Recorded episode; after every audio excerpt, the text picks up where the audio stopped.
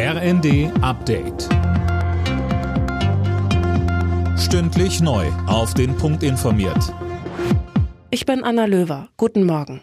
Nach zahlreichen Appellen, die Ukraine weiter zu unterstützen, geht heute die Münchner Sicherheitskonferenz zu Ende. Bundeskanzler Scholz und der britische Premierminister Sunak sind sich einig, dass die Lieferung schwerer Kampfpanzer an Kiew vor Ort zu entscheidenden Veränderungen führen wird.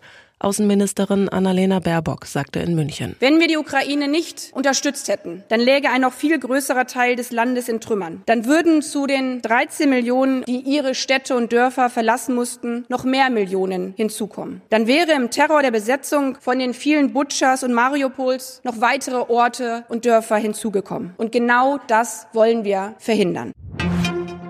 Werden die Warnstreiks in Kitas, an Flughäfen und Co. ausgeweitet? Damit droht der Deutsche Beamtenbund kurz vor der nächsten Tarifrunde in der Bild am Sonntag.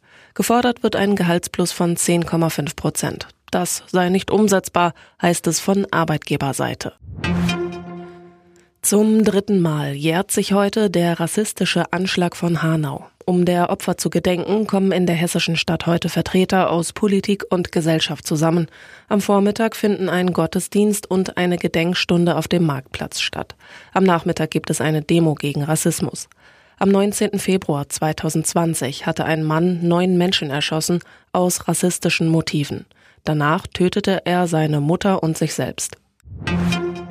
Im Meisterschaftsrennen in der Fußball-Bundesliga hat der FC Bayern erneut gepatzt. In Gladbach verlor der Spitzenreiter in Unterzahl mit 2 zu 3 und setzt damit die Tabellenführung aufs Spiel.